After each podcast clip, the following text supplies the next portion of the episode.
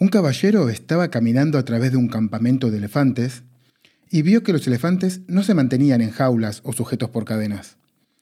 Todo lo que les impedía escapar del campamento era un pequeño pedazo de cuerda atada a una de sus piernas. Mientras el hombre contemplaba a los elefantes, estaba completamente confundido de por qué los elefantes no usaban su fuerza para romper la cuerda y escapar del campamento. Podrían haberlo hecho fácilmente, pero en cambio no lo intentaban en absoluto. Curioso y con ganas de saber la respuesta, le preguntó a un domador cercano por qué los elefantes estaban allí y nunca trataban de escapar. El domador respondió, Cuando son muy pequeños, usamos la misma cuerda para atarlos y a esa edad es suficiente para sostenerlos. A medida que crecen, están condicionados a creer que no pueden separarse. Creen que la cuerda todavía puede sostenerlos, por lo que nunca intentan liberarse. La única razón por la que los elefantes no se liberaban y escapaban del campamento era porque con el tiempo adoptaron la creencia de que simplemente no era posible. Quería compartir con ustedes esta historia. Hoy estamos casi terminando el año y sabemos que fue un año complicado. Por eso mismo no tenemos que permitir que el mundo nos retenga. Tenemos que luchar por nuestros sueños porque el paso más importante para llegar a conseguir nuestras metas es creer que podemos hacerlo. Demostremos al 2020 que el 21 va a ser nuestro año. Y como lo que queremos es terminar bien arriba, hoy vamos a charlar con unos amigos que tienen que inflar bien el pecho, porque nos ayudaron un montón con su servicio durante este año. ¿Me acompañan? Estás escuchando, el podcast de Chimichurri Code. Buenas tardes, buenos días, buenas noches. Bienvenidos al episodio número 4 del podcast de Chimichurri Code un espacio donde vamos a charlar con la creme de la creme del desarrollo Android en español y vamos a descubrir a qué dedican su día a día, los problemas que se encuentran, sus inquietudes y sobre todo, sobre todo, qué es para ellos trabajar en equipo. Mi nombre es Nicolás Patarino y si se preguntan, che, qué raro que habla este pibe, es porque soy argentino. Pero si se preguntan, che, tampoco habla tan raro, es porque llevo 19 años en España, así que me van a perdonar, pero tengo un poquito de lo peor de cada lado del Atlántico. Hoy volvemos para terminar el año, que no la temporada que acaba de empezar. Y como estamos en una época en la que no comemos poco, qué mejor que charlar con los cracks de una app que nos ayuda con la compra del supermercado. Desde su aplicación podemos crearnos carritos de la compra de nuestros supermercados favoritos y lo que a mí más me gusta, de nuestros mercados favoritos también. Hacemos el pedido, que podemos recibir el mismo día y con una franja horaria de solo una hora, que puede parecer problema de primer mundo, sí, pero que en el día a día realmente nos facilita un montón conciliar nuestra vida personal con nuestros quehaceres del hogar. Además, podemos modificar el carrito a última hora y charlar con nuestro shopper para asegurarnos que todo salga como tiene que salir. Muchos se estarán preguntando de qué app estoy hablando, y no es nada más ni nada menos que Lola Market, que por cierto, creo que nos tienen preparado un regalito para los oyentes del podcast que luego les preguntaremos a nuestros invitados. Pero claro, no podemos preguntarles nada si antes no les presentamos. Así que empezando por orden alfabético, tenemos a un crack del desarrollo Android que lleva en Lola casi tres años, pero coqueteando con Android otros tantos, desde el 2013 más o menos. También es un fan del, arte urbano, bueno, de Bansky realmente, pero no se queda solo en el universo underground. También dice que juega fuerte con los bitcoins, así que supongo que lleva unas semanitas muy contento. Casi tan contento como cuando jugaba a Street Fighter y le dejaban usar a Blanca, su personaje favorito. Damos la bienvenida a Héctor Disidro. Buenas, Héctor. ¿Cómo estás? ¿Cómo van esos bitcoins? Hola, Nico. Eh, gracias por pensar en nosotros para, este cuarto episodio de, tu podcast. Eh, bien, los bitcoins van bien. Y, ya veo que has hablado con lo peorcito de mi equipo. sí, ya me han, chivado cositas del Street Fighter y de Blanca y eso es un, toque que te conocen bien. Sí. Y, y bueno, y ahora nos toca el turno de presentarla a ella recién llegadita a Lola, viene con toda la energía para ayudar a que la app pegue un salto brutal. Igual de brutal que, y brutal que son sus troleos desde casi los primeritos días. Ella es, como yo, una hija del COVID, a nivel profesional, obviamente. Los dos empezamos en una nueva empresa durante la pandemia, pero se rompen las semejanzas, entre nosotros cuando hablamos de Pinturillo 2. Dicen las malas lenguas que ella es una máquina dibujando y no hay quien le gane. Bueno, a menos que le toque dibujar una paloma, porque si no me equivoco, no le gustan nada las palomas. Su nombre es Melanie Durá y es un placer tenerla hoy con nosotros. Bienvenida al podcast de Chimichurri Code, Melanie. ¿Cómo estás? ¿Cómo es eso de que no te gustan las palomas? Hola Nico, gracias. Bueno, es una, una, fobia que tengo desde hace muchos años, no sé de dónde viene, pero no me gustan nada los pájaros, me dan, me dan un miedo terrible. bueno, esperemos que no haya muchos pájaros dentro de, la, de las oficinas de Lola. bueno, eh, primero que todo, muchísimas gracias por, por, estar acá, por regalarme este, este tiempecito para que charlemos, para que, conozcamos, para que los conozcamos ustedes, para que conozcamos a, a Lola.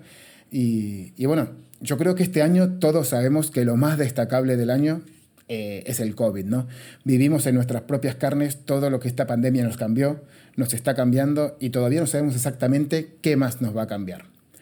Muchas empresas vivieron cambios brutales en su modelo de negocio en su capacidad de reaccionar al cambio del mercado y las reglas cambiaron un montón. Lola Market es un producto, un servicio realmente que estuvo ahí cuando lo necesitábamos, ¿no? Eh, tanto para aquellos que no podían salir a comprar como aquellos que preferían no hacerlo, o incluso para nuestros mayores a los que queríamos cuidar y preferíamos que no salieran a comprar. En definitiva, eh, es un producto que personalmente yo vi que ayudó a un montón de personas. Así que, ¿quién se anima a empezar contándonos un poco cómo afectó la pandemia a Lola Market? ¿Qué cambios provocó a nivel de empresa? Eh, bueno, pues eh, la pandemia no la, no la vio venir nadie. Eh, y aunque teníamos un volumen de, de pedidos eh, bastante alto, a partir de febrero o marzo la cosa ha crecido exponencialmente. hubo problemas de desabastecimiento y un montón de pedidos eh, pero de las conclusiones que sacamos es, es, fueron buenas porque nos ayudaron a, a, corregir o a mejorar un montón de procesos dentro de, dentro de Lola. Eh, Qué bueno, sí, imagino que había, había un, montón de, un montón de cambios, ¿no? Porque ya venía ya con una, con una inclinación ¿no? muy creciente que estaba yéndole muy bien a, a Lola, esta vez creciendo un montón, pero claro, supongo que cuando llegó todo el tema del confinamiento, el crecimiento fue eh, brutalísimo, ¿no? Entonces, ¿qué, de esos procesos que estabas comentando y demás, ¿qué, qué cosas tuvieron que mejorar? ¿Qué cosas tuvieron que, que se encontraron con problemas que dijimos, uff, pues tal vez acá tenemos que echarle un poco de horas a, a mejorar? Eh, aunque hubo parte de tecnología, eh, mejoramos procesos en cuanto, en cuanto a, al onboarding de nuevos shopper, por ejemplo. Necesitamos, necesitábamos más shopper para, para cubrir la demanda. Eh, mejoramos los procesos de, atención al cliente.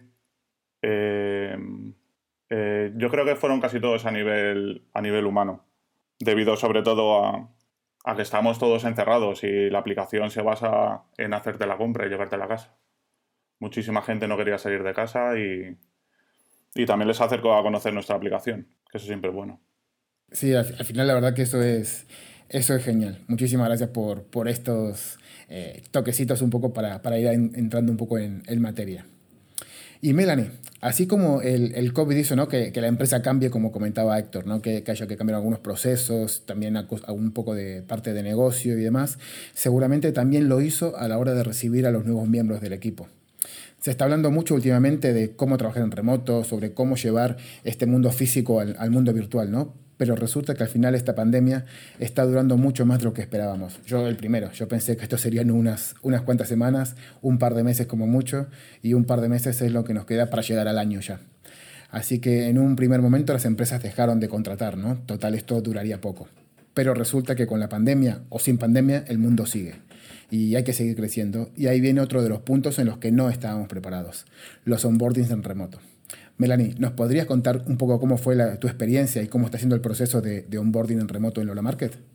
Hola, sí, bueno, pues el, el, onboarding fue un poco bueno, diferente, ¿no? No es lo mismo estar en físico en una oficina con los compañeros y conocerlos así que, que hacerlo en remoto. Eh, por ejemplo, para conocer a los compañeros eh, me, hicimos en el daily, hicimos una especie de juego en la que eh, nos juntábamos en parejas, digamos, y un compañero decía dos cosas que le gustaban del otro y dos cosas que no. Y bueno, así un poco, pues, eh, perdíamos la vergüenza y, y, tal. Bien, estuvo muy bien. Luego, eh, el primer día pues estuve configurando el equipo, eh, descargando el proyecto, viendo un poco por encima, pero a partir del segundo día ya empecé a hacer tareas muy pequeñitas que creo que al final es la mejor forma de, empezar a conocer el proyecto. Sí, tal cual, completamente de acuerdo. A mí me pasó un poco, un poco lo mismo. Ya el, el, segundo día ya estábamos ahí tocando código, analizando un poco el código, el código que teníamos y, y yo creo que sí, tenés toda la razón del mundo que esa es la mejor forma para empezar, para empezar a trabajar. Vale, continuamos un poquito para terminar de conocer un poco cómo, cómo os organizáis, ¿no? Es decir, a nivel de, de, la compañía y de la empresa en general y del equipo de ingeniería en particular, ¿cómo se dividen los equipos? ¿Cómo están organizados por plataforma, por squads, por eh, guilds o cómo es un poco la organización de, de Lola Market? Vale, estamos organizados por equipos. Eh, nos hemos subido al tren de, de llamarnos guild también eh, backend, QA, frontend eh, y mobile. No sé si me dejó alguien, Melanie. Creo que no. que si no, luego me, lo van a decir. Entonces ya hemos visto que estáis divididos en, estos, en esta serie de, de guilds. Más o menos cuánta gente hay por, por cada equipo, cómo, cómo os comunicáis un poco entre ustedes. Vale, pues actualmente somos 16, eh, contando al CTO. Eh, sí, sí, no me dejo a nadie. El, grueso del equipo se lo lleva backend, eh, que creo que son cinco. En frontend ya son tres. Eh, y luego en mobile somos tres, tres y medio, por decirlo de alguna manera. Porque el CTO también pica algo de código en, en la parte de iOS, cuando puede y cuando le dejan. Qué bueno. Desde acá le mandamos un, un saludo muy grande al, al, CTO, a Javier Berlana, que gran CTO, eh, gran iOS developer. Y mm, el equipo, ¿cómo, se, cómo trabaja al final? Eh, tenéis el, el, nombre de Guild, normalmente el Guild es ya sea o por plataforma o, o, por, o por equipo, ¿no? O por producto, que en este caso es por plataforma, ¿no? Sí. Bueno, no. Eh, es por área, mejor dicho porque mobile está englobado la parte de iOS y la parte de mobile. Y la, parte de Android, perdona, que he dicho lo mismo. Entonces la guild es de mobile en general. Eso es. Bueno, entonces Melanie, entre nosotros, sin que nos escuche Héctor, en estos dos mesecitos que llevas en, la app de Lola, ¿qué es lo que más ganas tenés de mejorar en la app? Es decir, ¿qué es lo que llegaste y dijiste, mmm, yo esto lo, en cuanto pueda lo voy a cambiar? Bueno, esto es un poco personal, ¿no? Es, eh, yo cambiaría el inyector de dependencia. Estamos utilizando Dagger y es que le tengo mucha manía a Dagger. Me parece súper complicado y ahora que he estado viendo Hilt un poco, mm, me parece pues, muy, muy sencillo. Entonces yo cambiaría eso. Y luego también ahora estamos, estamos migrando eh, de Colding Android Extensions a View Binding. Pero eso ya estamos en ello. Qué bueno. Qué bueno, sí, al final yo creo que casi todos estamos tirando un poco al, al biobinding porque es una forma bastante, bastante interesante de, de, trabajar. Y más que ahora llevamos una semanita, no sé si fue hace una semana o hace dos, ¿no? Que dijeron que, que sí que iban a deprecar el Kotlin Extensions. Así que necesitamos dejar de utilizar los, los, eh, ¿cómo se llama? Los synthetic imports. Así que bueno. Y entonces, bueno, ya que, ya que estamos acá, también le preguntamos a Héctor, ¿no? Decir, Héctor, vos que ya conoces la aplicación de verdad, ya llevas muchos años trabajando en ella, seguramente que hay alguna tareita esa que se te quede ahí con, eh, enganchada en el ojo que todavía decís, mm, en cuanto pueda, en cuanto saque tiempo, le voy a meter mano porque tengo ganas de cambiarlo. ¿Qué, qué podría ser de la aplicación? Eh, llevaré meses, si no años, eh, queriendo migrar los casos de uso que tenemos a currutinas. Mm. Creo, creo que eso sería un gran avance, sobre todo para nosotros. Sí, al final eh, he estado, hablando con un montón de, con un montón de compañeros ¿no? y, y también con gente de, de Google y, y, demás sobre un poco sobre cuál es el, el futuro ¿no? de, del threading en, en, Android y casi todo, casi todo va a ir muy orientado siempre a, a corrutinas. ¿no? Antes teníamos ese problemita de decir, vale, las corrutinas eh, realmente es otro grapper que estamos metiendo para gestionar la, la sincronía y demás, pero claro, eh, en realidad es parte del, del lenguaje, por lo cual lo que tenemos que hacer es aprovechar y si el nuevo, las nuevas librerías que nosotros utilizamos empiezan a basarse a través de, de corrutinas, pues es algo que podemos abrazar. Incluso, si no me equivoco, Compose es casi todo rutinas, ¿no? entre corrutinas y Flow, que, que además Flow sí que es un, una especie de wrapper ¿no? que tenemos por encima, pero eso va a ser un poco el, el futuro, yo, yo creo. Y, y, bueno, entonces si seguimos un poco con, con esto, eh, Melanie, sobre la deuda técnica, que este es un problemita que solemos tener en todos, en todos los equipos. ¿Cómo, cómo has visto que, que, está? ¿Vos llegaste y fuiste capaz de, reconocer eh, en algún tipo de documentación o, o, al final la deuda técnica está en unos tickets o simplemente es conocimiento que tiene el, tenemos los desarrolladores ahí guardados en la cabeza de cómo está todas las cosas que queremos mejorar? ¿Hay algún proceso en, en Lola Market? Bueno, para ello tenemos un board en Jira y ahí vamos eh, añadiendo los tickets de lo que creemos conveniente que, que debería cambiarse. Eh, no, hay, no tenemos un, un, tiempo específico dentro del sprint para, para, hacer los, para ir haciendo cambios y demás, pero cuando creemos que algo es más urgente, pues sí que se, se habla con CTO, con quien se tenga que hablar y se, y se, se dedica tiempo dentro del sprint para ello. Bueno. Y al final eso, y esos tickets, ¿cómo se van, cómo se van creando? Es decir, ¿en qué momento eh, alguien dice, bueno, yo creo que esto es parte de, de deuda técnica, lo tengo que crear como un ticket? Eh, en cualquier momento, Nico. En cuanto vemos algo que, que está fuera del sprint, que creemos que, que debemos cambiar, eh, lo añadimos en un ticket a ese board que decía Melanie que cada día crece más. Sí, al final eso es... Eh, a mí lo de deuda técnica es una palabra que me gusta un montón, ¿no? Porque realmente te refleja lo que, lo que es deuda. Al final, como todas las deudas, cuanto más tardes en pagarlas, pues más caro te va, te va a salir. Así que sí, somos nosotros, creo que los, los ingenieros lo que tenemos que estar siempre pusheando, ¿no? Para que, para que esos tickets salgan, para que esas cosas se lleven, se lleven a cabo. Eh, ¿Cómo es la comunicación con el resto de equipos de la empresa? Es decir, principalmente, por ejemplo, con, con backend.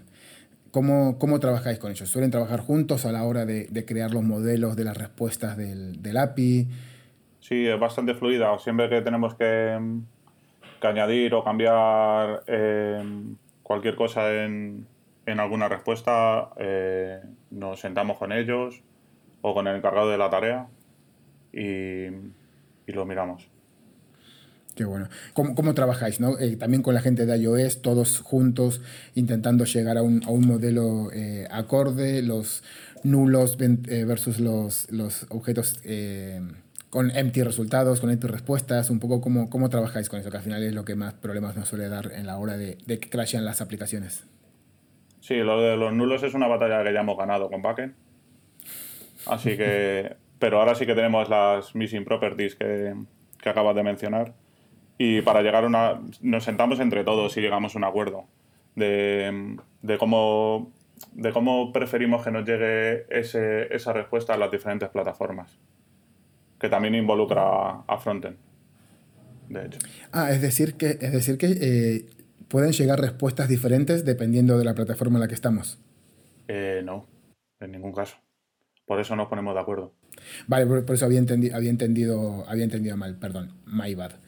Y, y, claro, entonces al, fin, al, final este tema de, de trabajar con, con, las APIs, ¿tenéis algún tipo de, documentación? No sé si utilizas, utilizan algún tipo de Swagger o, o algo ¿no? que pueda hacer que, que, yo detecte cuando una llamada, una respuesta me ha cambiado eh, por parte de backend, que eso no queremos echarle la culpa a nadie, pero a veces suele, suele pasar. Sí, no, no tenemos ninguna ninguna plataforma para, para documentarlo más allá de, de, Notion, que es nuestro, nuestro Confluence, por decirlo de alguna manera. Eh, me encanta, yo estoy enamorado de, de, Notion. Ahora mismo yo creo que tengo toda mi vida ahí. Si, si de repente Notion cierra, yo ya no sé quién soy. no, no sé qué hago, a qué me dedico ni, ni nada. Y, y, bueno, vos, Melanie, habías trabajado antes con, con Notion. Eh, no a nivel profesional, sí tenía pues algún documento por personal y tal, pero no, a nivel profesional no, lo conocía. ¿Y, ¿Y, cómo es la experiencia? Porque bueno, yo al final también tengo mi, mi, mi conocimiento se basa en, principalmente en, utiliz, en, utilizarlo de forma eh, personal. Tuvimos una batalla en, en Timeit para ver si lo utilizábamos como, como eh, herramienta de documentación oficial, pero bueno, al final por una serie de características, pues hemos decidido que, que, nos encajaba un poco más Confluence, ¿no? Pero ¿cómo es esa experiencia, no? ¿Es, eh, ¿Facilita con respecto a otras herramientas que hayas utilizado en el pasado? Es más completa, eh, un poco más compleja también pues, por, por, eso, porque es, es, una herramienta muy, muy completa. Pero bien, bueno, no tenía ningún problema con ella. Qué bueno. Esa misma batalla la tuvimos nosotros también, Nico. Sí. La de utilizar Notion o no. Y la ganó nuestro diseñador, que por cierto no los he nombrado antes y seguramente me digan algo cuando hablamos de las skills. Se me olvidó hablar de diseño y de QA. Pero bueno, le saludo desde aquí.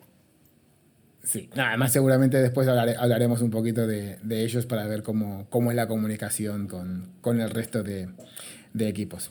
Bueno, eh, bueno, y Melanie, y teniendo en cuenta que estamos aprovechando acá que, que nos cuentes un poquito de cómo son los inicios en una, en una empresa como, como Lola Market, eh, creo que todavía tenemos más o menos fresco el tema de los procesos de selección, ¿no? Es decir, ¿cómo fue el proceso para entrar en Lola Market? desde, desde que dijiste, mm, puede que me interese estar aquí, hasta el día que dijiste, buenas días chicos, soy la nueva.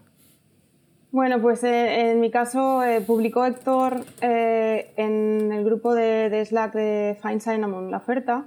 Y de hecho creo que tú comentaste que era muy buen sitio para trabajar, vi que era que exactamente era el, nivel que estaban buscando, creo que era el nivel que yo tenía. Entonces ya contacté con Héctor y bueno, me mandó la, prueba técnica, estuve, estuve trabajando con, en ella, luego le, le envié la prueba, la revisó y ya me hizo la entrevista a él y luego eh, Javier Berlán, la CTO. Qué bueno. Y, a nivel de, de pruebas técnicas, así cotillando un poquitito, intentando ver, entender cómo, qué es lo que busca eh, Héctor y la gente de Lola Market, ¿cómo fue, si se puede contar, ¿no? El, eh, la prueba técnica? ¿Qué, ¿Qué, se pedía? Sí, pues la prueba consistía en, usando una, una API de Brewery DB, creo que se llamaba, de cervezas, eh, mostrar un, listado de los estilos de cerveza, luego para cada cerveza otro listado de los tipos de cerveza que había y luego el, detalle. Se pedía también que se pudiese marcar como favorito eh, cada una cerveza. Eh, ¿Qué más? creo que ya está. Ah, bueno, y que la, la imagen de la cerveza se pudiese hacer zoom. Ah, qué bueno. Y al final ahí como, es decir, ¿qué es lo que, si te acordás, ¿no? Un poco que algo destacable que hayas hecho, es decir, bueno, yo lo que hice fue, eh, en algunos casos, pues no intenté hacer nada complejo porque quería que funcionara, en otros casos, pues he intentado pues hacer algo especial para, ¿no? para llamar un poco la, la atención. ¿Qué, ¿Qué, crees que ha sido algo como relevante que hayas hecho en la, en la aplicación que digas, mm, esto puede estar bastante bien? Eh Nada complejo. A ver, al final, por ejemplo, para lo del zoom de la imagen sí que estuve viendo cómo hacerlo de cero, pero me parecía también un poco reinventar la rueda porque había una, una librería que lo hacía muy bien y dije, bueno, es que tampoco tiene sentido que lo haga yo de cero. Y al final... Sí, tal cual. Yo conozco a varias empresas que, que dicen que, que tienen varias patentes de ruedas porque muchas veces empezamos a, a, inventar, intentar crear soluciones personalizadas, pero al final después todo lo que es personalizado necesita mantenimiento y el mantenimiento es, es complejo. Vale, entonces, eh, bueno, ya Melanie nos contó un poquitito cómo fue la, la prueba de código y ahora vamos un poco al, al otro lado, ¿no? a, la, a, la, parte del, del, salseo y de conocer un poco que, que, quienes revisan los, los proyectos, qué es lo que buscan, qué es lo que les llama la atención. ¿no? Entonces, si, no sé si te acordarás, Héctor, pero ¿qué crees que puede ser eh, relevante o algo que, que recuerdes del, de la, la, prueba de código que hizo Melanie que dijeras, mm, esto está bastante, bastante bien? Vale, pues sí, sí que lo recuerdo me llamó bastante la, intención, la atención. Yo creo, que, yo creo que esa prueba la hizo para, para impresionar. Estoy casi seguro. Em, em, cumplía todo, todo lo que pedíamos. Em, vino, con su, vino con la parte del testing también. Eh, venía utilizando eh, Hilt, lo que hemos mencionado antes, está en un ticket, también en nuestro, en nuestro post de deuda técnica desde entonces. Y, la verdad que sí, que fue de las mejores pruebas que, he visto. Qué bueno. Y ahora que, estás, estamos ya creo que ha salido dos veces, así que después lo dejaremos un poco en los, en los enlaces de la, de la página web del episodio. Eh, Hilt ha salido un par de veces, entonces si, si Melanie también se atrevió a meterlo en la, en la prueba técnica, ¿Te animás a contarnos un poquitito qué es y, qué, y cuáles son un poco las principales ventajas que vos ves desde, desde el conocimiento que tengas? Que no sé si ya lo has podido meter en producción en algún momento o simplemente has estado em, pues, probando cómo, cómo funciona Melanie. Eh, Hilt, no sé, ¿qué nos puedes contar de ello, de esta librería? Bueno, no lo uso desde la prueba técnica, todo, se ha dicho, pero bueno. Eh, bien, a ver, eh, yo había trabajado antes con Dagger, en la, empresa en la que estaba antes utilizábamos Dagger y bueno, a la hora de configurarlo, siempre que he tenido que hacer algún proyecto de prueba mío o cualquier cosa, Dagger me ha supuesto un dolor de cabeza tremendo. Y con, con Hilt es que es muy, muy sencillo, entonces no sé, no sé qué contarte, es que es muy, muy fácil. Sí, que bueno, sí, al, final sí, yo, yo, creo que también. Yo tampoco lo, he usado mucho, solamente he estado jugando muy poquitito con ello y al final siempre en Pet Projects. No sé cómo funcionará en, en un proyecto un poco más, más grande, pero sí que tiene la bastante, tiene, si te quita todo lo que es el boilerplate de, de, de configuración y de, y de setup ¿no? que tenemos con, con Dagger. Pero bueno, yo creo que eso ya es, otro, es otra movida que si, si nos metiéramos tardaríamos pues todo podcast ¿no? en, hablar de, de, de, Dagger versus Coin versus eh, otras plataformas. ¿no? Y, y, bueno, para esto simplemente lo dejo. No deberías de abrir ese melón, Nico. No, no, no, ese melón. Dagger versus Coin.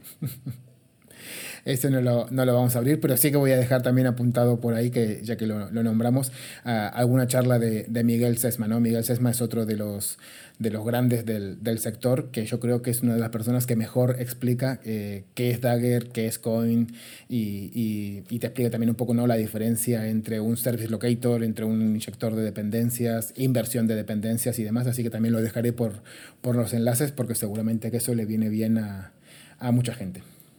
Vale, ya hemos hablado un poco de cómo es la organización a nivel de, de, la compañía ¿no? en, en, Lola Market, pero nosotros somos Android developers, así que lo que nos interesa es un poco la chicha, ¿no? el, el backstage de, de, la magia que sucede en, en, Lola Market, en la aplicación de Android.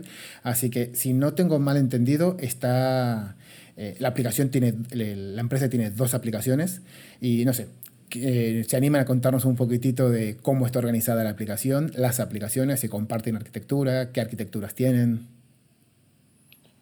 Eh, sí, tenemos dos aplicaciones, como casi todas las empresas de este tipo, eh, la de cliente y la que llevan los shoppers, que los shoppers son las personas encargadas de, de realizar la compra y llevártela, y llevártela a casa. Eh, y la estructura de ambas aplicaciones es exactamente la misma. Las tenemos las dos migradas al 99 con algo a Kotlin. Uh -huh. nos queda, en la parte de shopper nos queda algo de Java, a ver si este 2021 lo podemos quitar.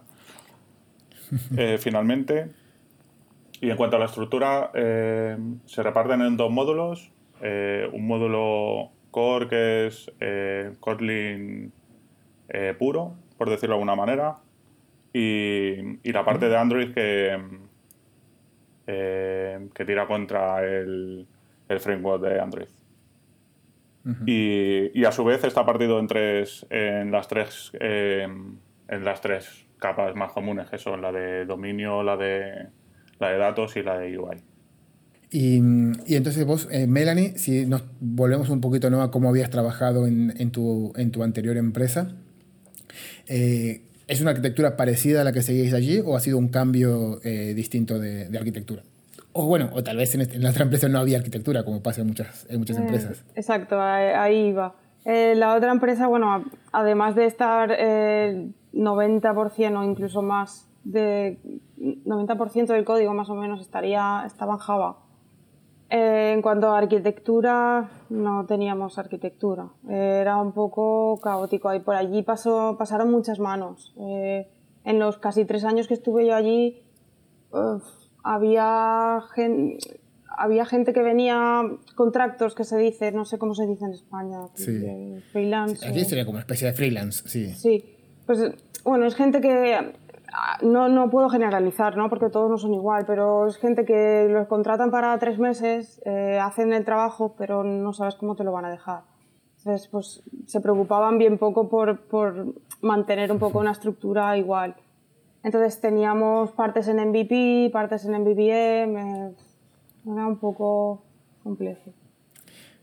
Sí, bueno, al final es. Eh, yo, siempre pongo ejemplo eh, Telegram. No sé si alguien se animó a mirar el, el código fuente de, de Telegram y, y, creo que es una arquitectura que no arquitectura, es la anti-arquitectura porque no hay nada que sea fácilmente legible, es súper incomprensible, pero para mí es una de las mejores aplicaciones que hay súper estable, funciona bárbaro, pero eh, está todo programada por, no sé si toda, pero la mayor cantidad de, de parte está programada por el founder, el, el, el, amigo ruso que nunca me acuerdo cómo se llama, y, y, eso tiene cero arquitectura, pero aún así funciona. Yo me acuerdo al principio de, de todo cuando empezamos a desarrollar, allá por el 2010, 2012, 2013.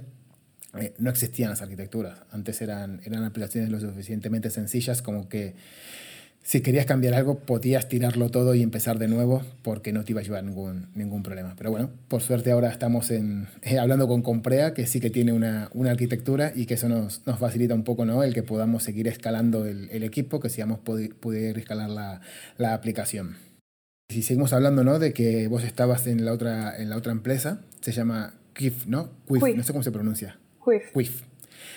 Eh, sí, que es una, es una aplicación de, de, apuestas para aquel que no, la, que no la conoce. ¿Cuál fue para vos el mayor cambio ¿no? entre, entre Quif y, y, Lola? Además de, la, de lo que acabamos de comentar, ¿no? de arquitectura. Sí, bueno, eh, para mí el mayor cambio fue, además de, de pasar de casi 100% Java a, a, a Kotlin, eh, también ver el código de, de Lola y compararlo con el anterior, la verdad es que es una gozada, la verdad. Está, está, muy, muy limpito, todo muy ordenado y muy bien. Y entonces, un, un poco por, por seguir eh, investigando ahí, antes dijiste, Héctor, que una de, una de las partes ¿no? que, que es un poco más compleja de, de migrar a Kotlin todavía sigue en Java. Entonces, ¿nos puedes contar un poquitito qué parte de, del código es y por qué todavía no se puede, no se puede migrar a Java? Eh, la aplicación de. Bueno, tenemos eh, varios roles en, en, la parte de Shopper. Eh, hay, hay Shopper que hacen solamente la compra, hay Shopper que te la entregan, que la recogen y la entregan, y hay Shopper peer-to-peer -peer que van, hacen la compra y te la entregan. Mm.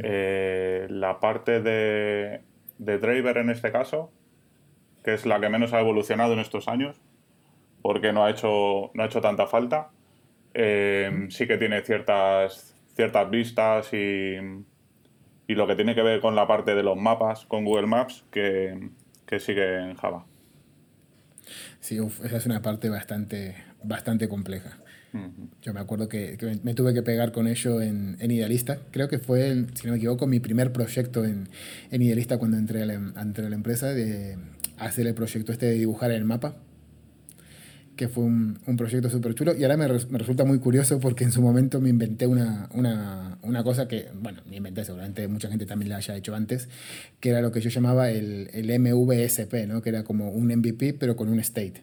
Y, y, el state finalmente lo que, lo que hacía era simplemente dibujar en el mapa dependiendo del estado en el que estuvieras. Y el estado podía ser preparado para pintar, dibujando el mapa, buscando, eh, mostrando resultados y demás, que al final después, ahora mirándolo un poco con, con perspectiva, eso es un eh, de, de, cajón.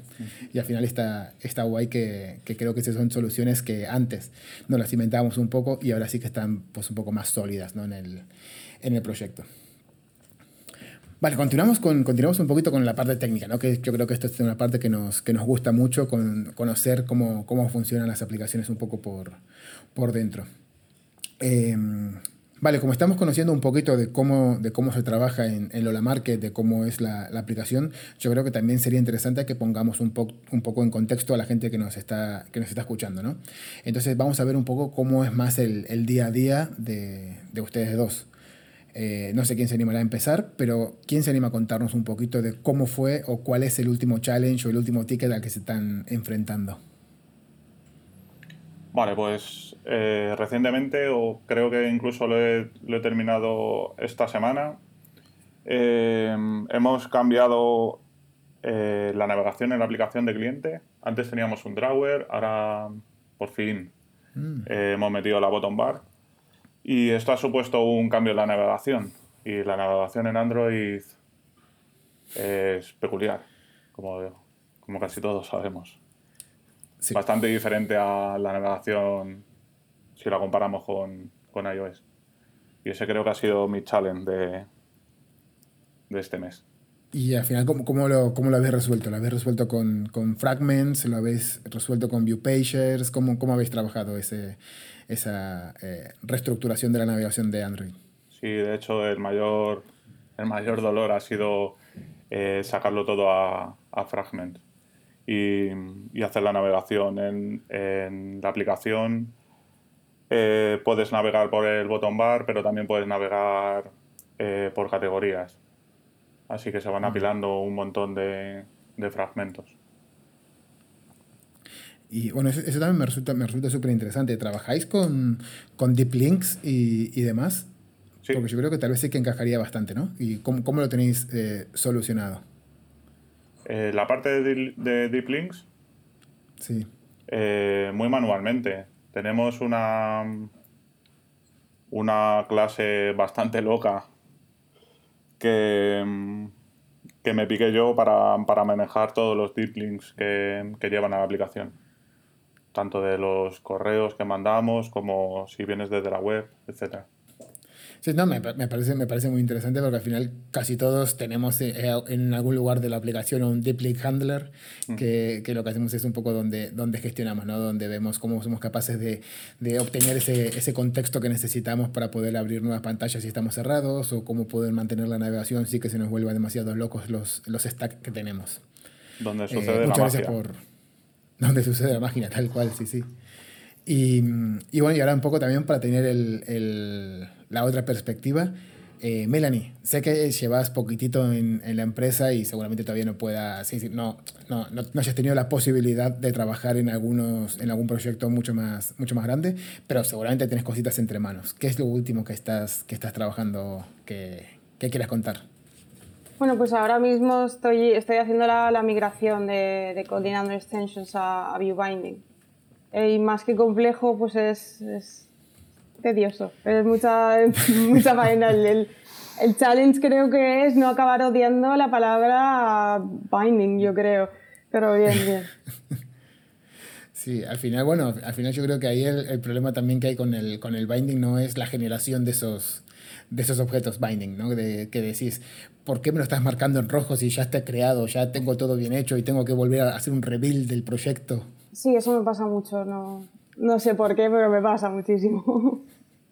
Sí, y eso es porque estás trabajando con, eh, con la versión Canary, con la versión estable de Android Studio. No, estoy trabajando con la versión estable. Hmm. Yo, es que yo últimamente llevo ya varios años trabajando solo con la Canary porque yo creo que ahora la Canary es la estable y la estable ahora es lo que sería la Canary, ¿no? Como que van, van cambiando, han, han rotado los, los, los cambios. Y también porque sí que creo que al final lo bueno que tiene la Canary es que como tiene un ciclo de iteración mucho más, más cortos, pues si hay un bug importante en, en, una Canary, seguramente te lo solucionen a las dos semanas y no como en, en las estables que tal vez pasan cuatro, cinco, seis meses hasta que te, te puedan cambiar eh, las cosas. Bueno, ahora vamos, a ver una cosa que eh, Héctor antes ha nombrado, que Melanie había sido una, una crack, ¿no? que había hecho en la prueba de código mucho testing en, eh, el proyecto. Entonces, eh, vale, ya sabemos que la prueba de código estaba bien hecho el testing. Y ahora vamos a entrar a uno de los problemas que solemos tener la mayoría de, de developers en las empresas y es el tema de, del testing en nuestra propia aplicación. ¿Cómo van? ¿Cómo llevan ustedes todo el tema de testing? Pues para serte sincero, está muchísimo mejor el testing en la prueba de Melanie que el testing en general en las aplicaciones de Lola eh, tenemos poco coverage eh, en cuanto a testing. Casi todo lo que tenemos, por no decir todo, eh, son unitarios de las partes uh -huh. de las partes más conflictivas o más importantes de la aplicación. Y es una cosa que también tenemos apuntado en el board. Sí, al final yo creo que para mí también hay que, hay que ser conscientes de que no tenemos que volvernos locos con los tests. Es decir, los tests para mí siempre hay que hacer la, la, cantidad mínima necesaria de test para dormir tranquilo, para decir, bueno, yo sé que eh, esto, si se rompe algo, me va a avisar de alguna, de alguna forma. Entonces, bueno, entonces si estamos hablando de test, que solamente tenemos tres unitarios, es decir, cuando, eh, y, y, decimos que no tenemos una cobertura muy alta, ¿cuándo decidís que una feature tiene que tener test y cuándo, y cuándo no? Hay veces que nos, nos, nos obsesionamos con hacer mucha cobertura de test cuando no es necesario. Lo único que estamos haciendo es eh, duplicar trabajo y darnos más trabajo porque cuando cambiamos una feature tenemos que actualizar ese test, que con lo cual ya no diría que, está, que ese test está mal hecho. Así que por eso te comentaba que solamente tenemos unitarios, eh, unitarios en las partes más, más importantes, alguna ordenación, eh, nada demasiado relevante, algún parser, pero nada más allá. Bueno, está, está bien, al final son, son, son estrategias que cada uno decide eh, dónde llevarlo, ¿no? Al final hay veces que los equipos son más grandes y se pueden permitir dedicar recursos a, X partes, hay otras veces que, no, e incluso simplemente hay veces que la filosofía de la, empresa eh, va más acorde a quiero tener todo testeado o simplemente lo que quiero es tener cubiertas las partes más importantes de la, de la aplicación y me parece, cualquiera de ellos me parece completamente válido. En este caso, aunque, aunque habrá gente que tendrá algún hater, creo que el mayor problema que tenemos es la falta de tiempo. Sí, siempre nos gustaría meter algún test más. Sí, yo bueno, yo ahí sí que soy uno, uno de, los, de los nazis de, del testing, que me gusta mucho eh, hacer test. Lo que eso no significa que tengamos que hacer test de absolutamente todo, ¿no? Lo que hay que saber es un poco pensar eh, incluso esto, ¿no? De que, siempre se habla de la pirámide de test, ¿no? Que tenemos que tener como un montón de test unitarios y después un poco menos de integración y de acceptance y demás. Yo tampoco soy muy, muy fan de, de esta pirámide, soy un poco más fan, no sé, de, de como si fueran dos pirámides unidas por el, por el pico, ¿no? Porque creo que los test unitarios sí que te valen para, para eh, testear y probar todo lo que es la, la, lógica que tenemos dentro de la aplicación, que debería ser la menor posible, porque para mí las aplicaciones deberían ser tontas. Pero sí que después también me gusta eh, hacer test un poco más de, de flujos más grandes, ¿no? lo, cual que me cubra. Son test que son mucho más frágiles porque es, es, posible que con cualquier cambio se vayan rompiendo cosas, pero hay que hacerlo lo suficientemente eh, flexibles ¿no? para, que, mm, para que no estemos constantemente cambiándolo, pero que tampoco tenemos que estar haciendo eh, infinitos millones de test porque además también son bastante pesados a la hora de, de correr. Y, bueno, y hablando un poco de eso, ¿no? De la hora, hablando un poco de eso, de, de correr test y todo eso, me hace acordar que también hay un es decir, una forma que cambia, que varía dependiendo de la empresa en la que estemos, y es de cómo es el flujo entero de trabajo, ¿no? Es decir, cómo eh, nos pueden contar un poquito cómo es el flujo desde que se plantea una feature hasta que esa feature realmente llega a, producción. Vale, pues entiendo que casi todas las features vienen por la o la gran mayoría vienen por la parte de negocio. Eh, eh, los stakeholders se ponen en contacto con, se comunican con nuestro CTO y, y, a su vez la delega en, en la parte de diseño. Entonces, una vez que ya eh, la feature ya está bien definida, ¿no? ya tenemos todos los requisitos, todo lo que necesitamos, eh, el CTO lo ha aprobado, bueno, no sé si el CTO tiene que aprobar todas las, todas las features o no, pero bueno, si, si está como que, vale, esta tarea la vamos a hacer, ya está bien definida, ¿cuál es el proceso? ¿Quién, quién coge esa tarea? ¿Cómo se coge? ¿Utilizáis alguna metodología como puede ser sprint? Luego, ¿en qué, en qué punto entra eh, QA? y cómo incluso llega a, desplegarse todo en producción. Vale, no se despliega nada en producción que no haya pasado por QA, que son bastante estrictos, de hecho. Eh, sí que no la aprueba el, sí que las aprueba el CTO, que, que ya también parte de producto. CTO, CPO casi. Eh, y trabajamos por sprint de dos semanas. Hacemos un sprint planning y vemos lo que, con qué tareas o con qué features nos podemos comprometer en esas dos semanas, equipo por equipo. Y ya esto a, nivel un poco ¿no? de, de, curiosidad. ¿Cuántas veces les añaden nuevas tareas durante el sprint? ¿O, realmente hay un, hay alguien estricto que dice, no, no, si metemos algo, sacamos algo? ¿O si, eh, si el sprint está cerrado, está cerrado y esto ya llegará el, el sprint que viene? Pues desde arriba, eh, casi nunca. Tenemos algún fuego que sí que hay que meter en el sprint, pero casi nunca. O es un fuego que ni siquiera llega al sprint. Pero últimamente quien, quien perturba más el sprint soy yo, metiendo, metiéndonos tareas a nosotros dos. Bueno, eso, está bien. Eso, significa que podéis tener eh, una flexibilidad interesante para poder añadir, añadir tareas y que, que se van sacando adelante. Eso, eso está muy bien. También estado utilizando la aplicación, bueno, llevo utilizando la aplicación desde casi desde sus inicios, desde que se llamaba eh, Comprea y desde que el, el, main developer era Martín Chamarro, un gran eh, developer que ahora está en, en ASOS y un, y un excelente amigo. Pero eh, también veo que últimamente la aplicación va súper fluida. Bueno, siempre fue bastante fluida. Y, entonces mi pregunta es, ¿cómo hacen eso? Es decir, ¿tienen caché guardada en la, en la aplicación? ¿Todas las consultas que hacen bien del, del servidor? Si tienen caché, ¿cómo las gestionan?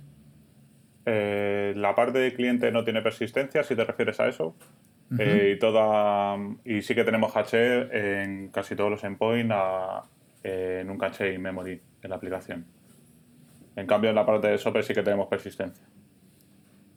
En la parte de Shopper tenéis persistencia. Sí, sobre todo porque eh, en muchos supermercados eh, la cobertura es bastante frágil. Y entonces, ¿cómo, cómo se aseguran que, que, esos datos estén sincronizados con el servidor, ¿no? la parte de persistencia de, los, de la parte de la aplicación de los shoppers? Sí, no tenemos ningún sistema de sincronización en realidad. Eh, siempre tenemos la, la copia más viva en esa persistencia es decir, que lo que hacéis es, hacéis, intentáis hacer una llamada, si la llamada falla, eh, eh, mostráis lo que tenéis guardado anteriormente simplemente, ¿no? Justo así, aunque le damos más prioridad a, la capa de persistencia, por lo que te comentaba antes, porque falla muchísimo. Ahí los supermercados son verdaderas cuevas para, para los shoppers. Y sí, bueno, imagino que con todas las neveras que hay y, cosas electrónicas y estanterías y demás, pues tiene que ser, que tiene que ser bastante complicado. Y mm, otra cosa que siempre me, me suele preguntar, ¿no? Un poco de la... y que me encantaría tener alguna, alguna solución que, eh, encontramos alguna, alguna, empresa que tenga una solución un poco más mágica y es eh, a la hora del debugging, ¿no? Muchas veces cuando estamos desarrollando una nueva, una nueva tarea o, haciendo refactor o encontrando bugs y, y, demás, necesitamos acceder a eh, objetos, elementos que, que, tengan una serie de características. Es decir, tal vez necesitas que tener un carrito de la compra con no sé cuántos elementos y que uno de esos elementos sea de no sé qué categoría, ¿no? Entonces, eso lo que sí al final siempre es un, dolor de cabeza es el decir, bueno, ahora me tengo que poner yo a crearme mi propio carrito.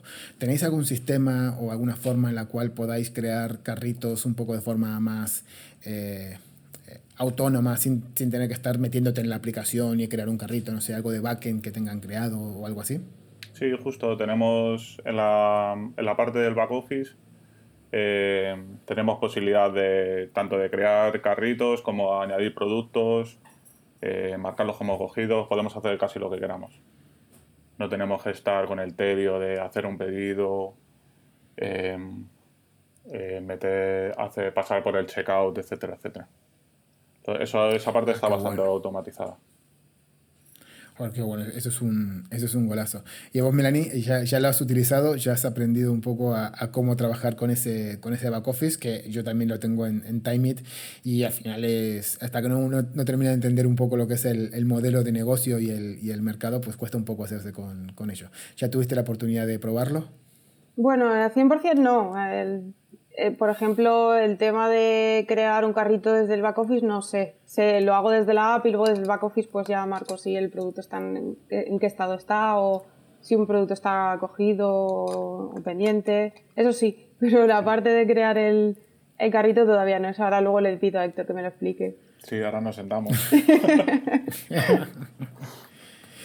y y bueno, entonces ahora un poco ya mirando un poco lo que es al, futuro, ¿no? Ya supongo que será ya al 2021. Decir, ¿qué, ¿qué, retos técnicos ustedes creen que van a tener o que van a poder hacer durante el 2021? ¿Cómo, cómo imaginan que, puede, que, que va a cambiar la, la, aplicación? Y que nos puedan contar, obviamente, pues seguramente ya cosas que no nos puedan contar.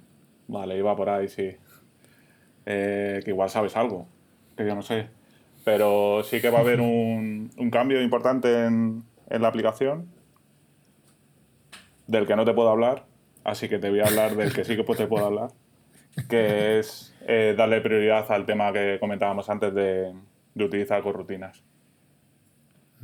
Para mejorar sobre todo nuestro trabajo. Tenemos alguna llamada anidada.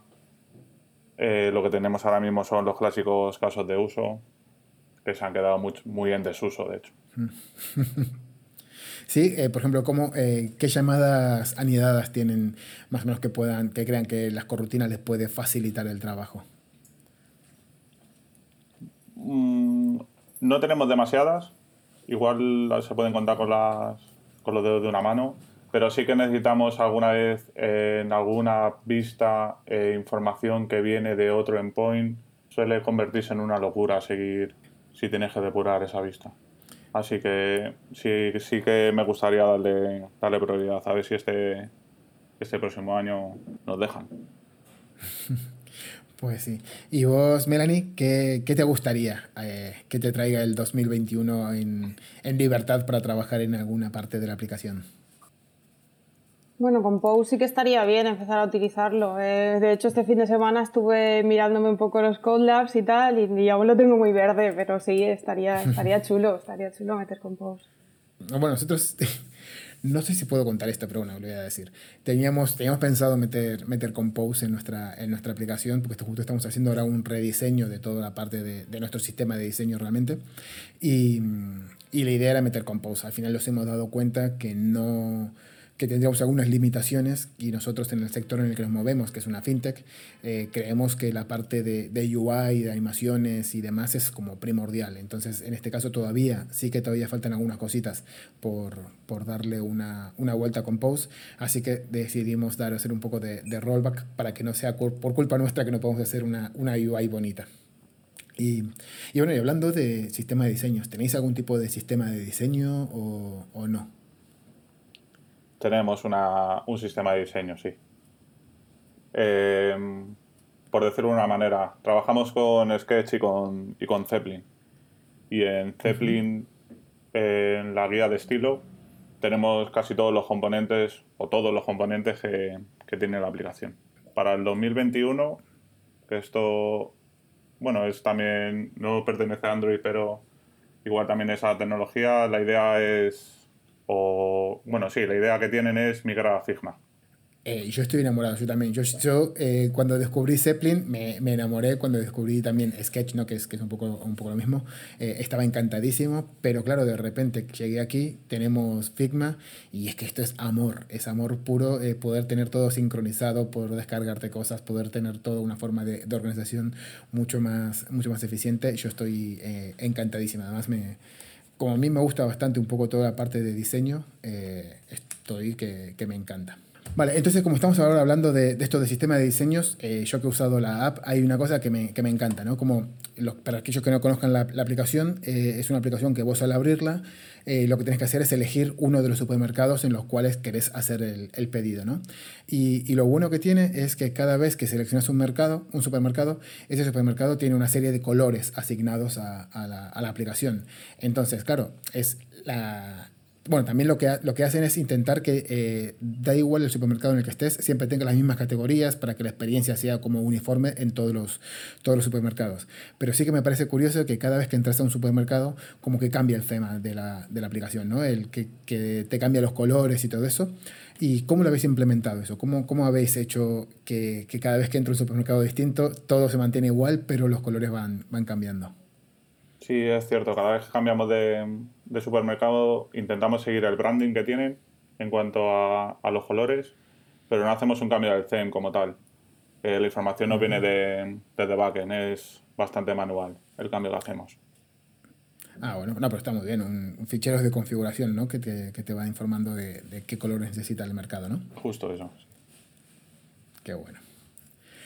Bueno chicos, es un placer charlar con ustedes y me quedaría horas haciéndolo. Pero ya estamos llegando al final de nuestro cuarto episodio. Pero no vamos a despedirnos todavía porque tenemos una tradición que cumplir. Tienen que responder la pregunta que nos dejó el equipo de Twenty para ustedes y dejar una pregunta para nuestros siguientes invitados, que a pesar de no poder desvelar quiénes son, les diré que serán tres invitados los que van a abrir el, el podcast el año que viene.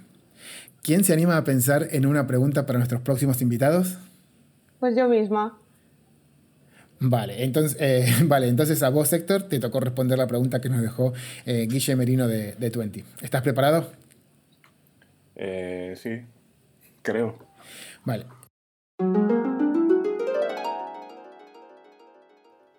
Venga, pues yo les preguntaría eh, o les diría que, que, nos describiera su día a día dentro de cinco años, cómo creen que va a ser, eh, qué creen que van a estar programando o, por dónde creen que va a ir el paradigma de Android si es que siguen programando Android.